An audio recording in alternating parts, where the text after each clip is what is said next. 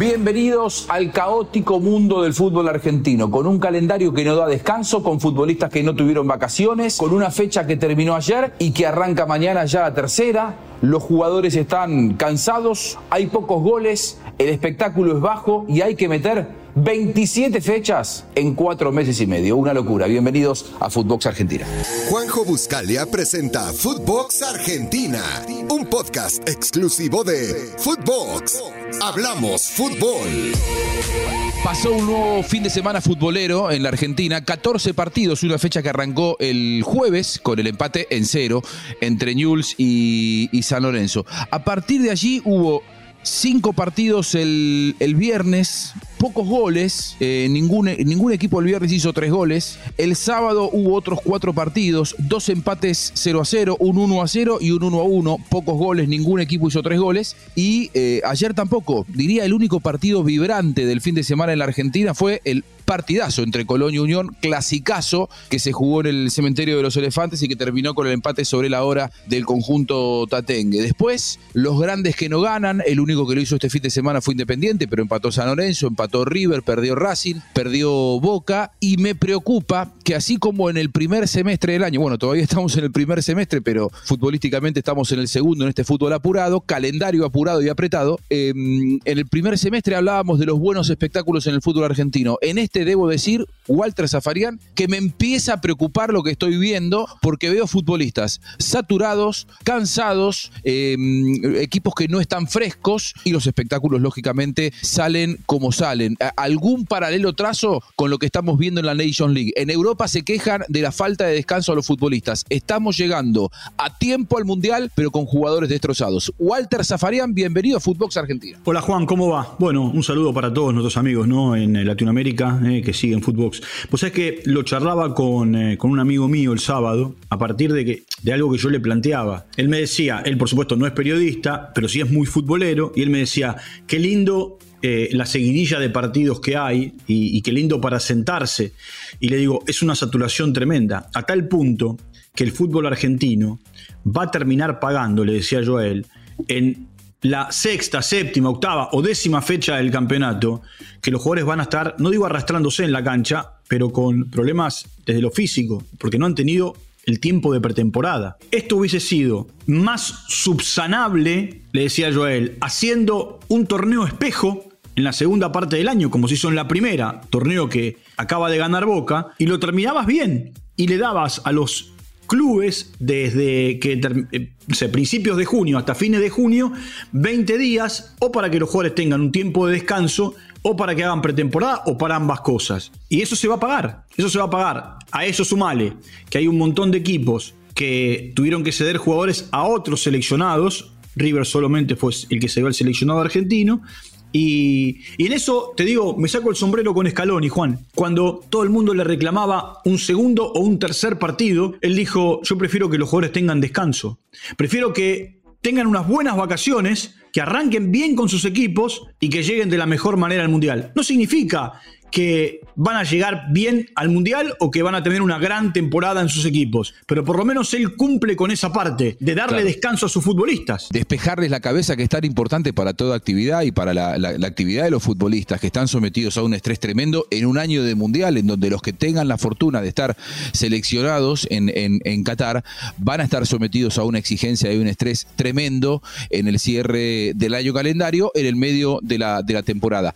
Ese descanso no lo van a tener los europeos, es algo bueno para la selección argentina porque los europeos, la mayoría jugaron tres o cuatro partidos en esta fecha FIFA gigante que todavía no termina, eh, y los jugadores del fútbol argentino que vayan al Mundial, no habrá muchos, probablemente Armani, no sé si Rossi podrá entrar en consideración, no sé, por, porque esto de que ataja penales, pero no hay muchos más futbolistas y hoy del es Armani, mercado Juan. argentino que, claro, que vayan a jugar en la, en la selección argentina. No hay muchos más que ellos, porque estaba Julián Álvarez que se fue. Claro, Álvarez ya va a estar en Europa. Ahora, eh, ter terminan fusilados los partidos, los jugadores. Eh, hay que meter 27 fechas en, en un semestre. En, en, la fecha en el campeonato pasado hicieron 13 Perdón. y los que lograron clasificar se hicieron. Ni siquiera, ¿eh? Pará, final, Juan. final y final. Juan, perdón, ni siquiera es un semestre, porque el torneo arrancó el 3 de junio, vos tenés junio, julio, agosto, septiembre, octubre, son cuatro meses y medio. Una locura total, 27 partidos en cuatro meses y medio será una maratón de partidos. Para mirarlo sentado en el sofá de casa con los pochoclos, ideal. Ahora, esto es un, verdadero circo romano, ¿eh? bueno, eso es lo que yo le decía a mi amigo que él me decía, qué lindo, porque me siento. Él me ponía la referencia de sábado y domingo, que el sábado hubo partidos que arrancaron a las 12 del mediodía y el domingo a la 1 del mediodía. Dice, me quedo, dice, hasta las 10 de la noche mirando el sábado a River y el domingo a Boca en un continuado. Eh, le digo, sí, para el que expecta está buenísimo. Para el que juega y para el que tiene que planificar, es una odisea. Totalmente. Eh, yo creo entender por dónde pasó el criterio de meter este campeonato largo, después podremos discutirlo si está bien o no, eh, y no, y yo coincido con vos, el sentido común marcaba un torneo más corto como fue la Copa de la Liga, en donde los equipos jugaron 13 partidos cada uno y el campeón llegó a jugar 10 13, 14, 17. 17. Tigre y Boca solamente jugaron 17 partidos que jugaron a final, los semifinalistas jugaron 16, los cuartos finalistas jugaron 15 y todo el resto jugó solamente 13 partidos. Hubiera sido ideal para esta segunda parte del año.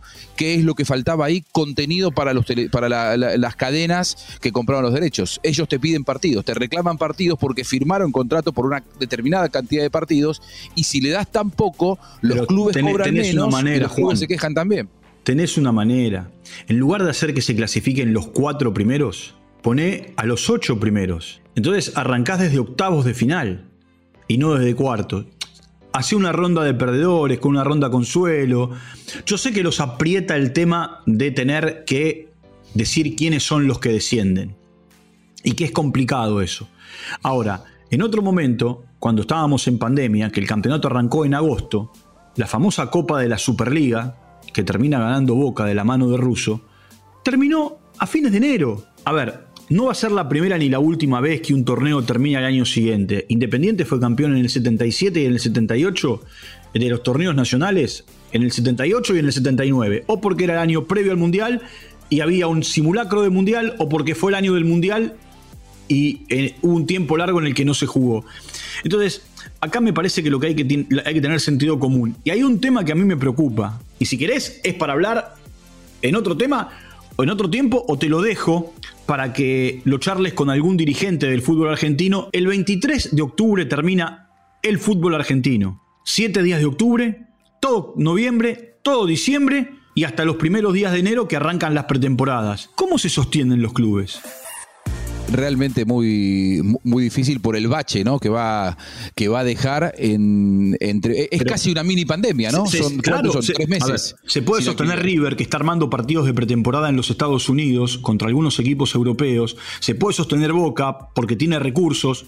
Ahora, los equipos más chicos o los equipos que ascienden que van a terminar jugando a mediados de noviembre. ¿Cómo se sostienen? Sí, tienen que pagar contratos, tienen que pagar sueldos, tienen que pagar empleados, tienen que mantener los clubes sin ningún tipo de actividad. Por eso es que te digo que es muy difícil a los clubes. ¿Viste como cuando los presidentes de las federaciones, los 10 eh, que, integran a Colmebol, dijeron, no me achica es la eliminatoria porque a mí lo que me da de comer son los partidos como local, en los que recibo a Brasil, recibo a Argentina, recibo a Uruguay, recibo a Colombia. Bueno, poneme esos partidos porque necesito vender entradas, lo que se le dice en el mundo del fútbol el ticketing.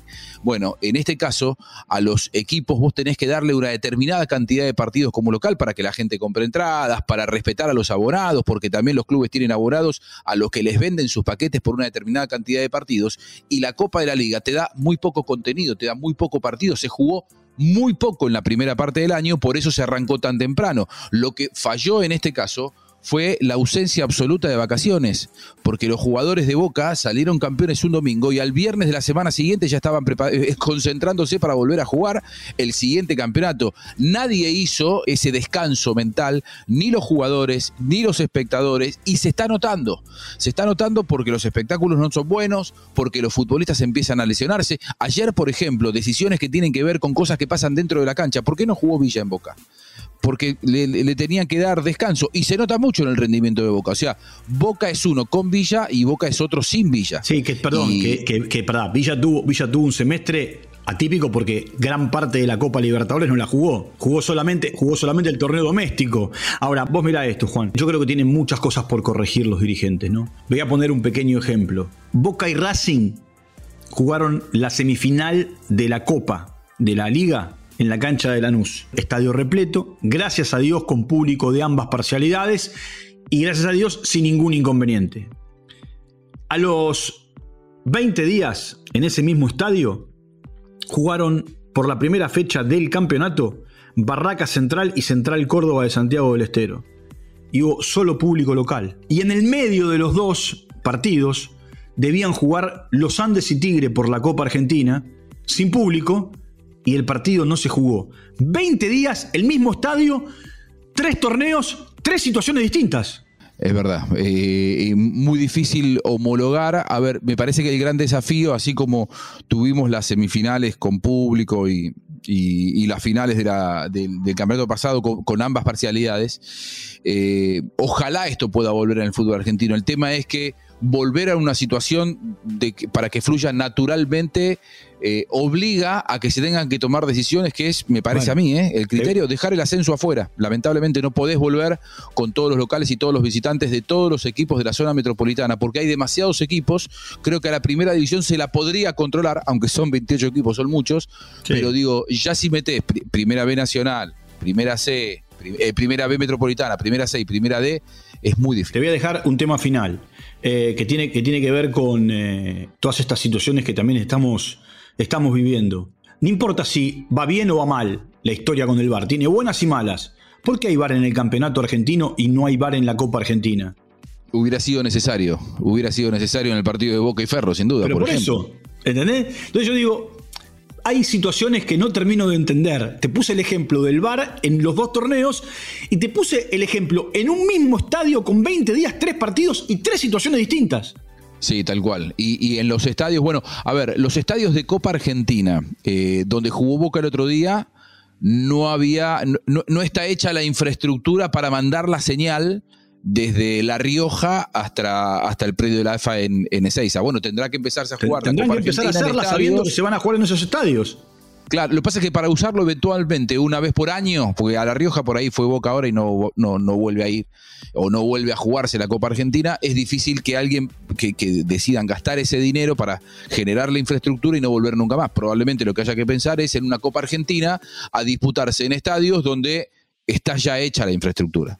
¿Eh? y probablemente se transforme en un torneo menos federal, porque cuál es la, el, gran incentivo, el gran distintivo que tiene la Copa Argentina, que se juega en todo el país y que le das la posibilidad al público de La Rioja, al de Santiago del Estero, de que vaya Boca, de que vaya River, no los ven nunca, los miran siempre por televisión. Es hermoso. Ahora, si queremos incluir el bar en todo esto, y vamos a tener que cambiar esa característica, que creo que es un debate a dar ¿eh? para, para los próximos meses, porque yo creo, sinceramente, que a esta altura, con lo, con, lo importante que es el VAR, a veces nos enojamos cómo aplican esa herramienta, pero es importante y creo que es innegable que el VAR eh, eh, juega eh, de manera determinante en los partidos y hoy los, los árbitros se están acostumbrando a tener al VAR como respaldo. Ayer se vio en el partido de Boca, en el penal que le cobran a Central Córdoba, Echavarría claramente corre la jugada y se queda tranquilo sabiendo que está el VAR porque él tenía dudas. Digo, hoy los árbitros están empezando a dirigir con un patrón VAR. Y entonces, si después lo sacás en Copa Argentina y se lo quitas, me parece que le estamos haciendo un daño al arbitraje también. Por lo tanto, habrá que dar el debate de qué hay que hacer con la Copa Argentina. ¿En qué estadios tiene que jugarse Copa Argentina? ¿Seguir siendo federal, que es algo hermoso, es un muy bonito gesto, y llevar a, lugares donde no se va habitualmente? ¿O hay que jugar en los estadios en donde está la infraestructura para el bar? Creo que es un debate importante. Sí, sí, es un tema aparte, bueno, para, para charlar mucho más, mucho más amplio. Vamos camino a una nueva fecha, que arranca en horas nada más. Increíble. Arranca en las próximas horas una nueva fecha en el fútbol argentino y, y estaremos hablando seguramente el miércoles con varios resultados puestos, con varios entrenadores que después de 10 días ya jugaron una tercera fecha. Muchos de ellos no han logrado ganar o quizá no hayan logrado ganar a esa altura y ya se encuentren en crisis solamente 10 días después de haber arrancado un nuevo campeonato argentino en el año en el que los jugadores tuvieron solamente cinco días de vacaciones los que pudieron tenerla. Walter, abrazo grande. Chao Juan, un abrazo. Abrazo. Así arrancamos la semana. A puro fútbol terminó, a puro fútbol comienza y por supuesto aquí lo revivimos en Footbox Argentina. Como siempre, que pase bien. Esto fue Footbox Argentina con Juanjo Buscalia, solo por Footbox.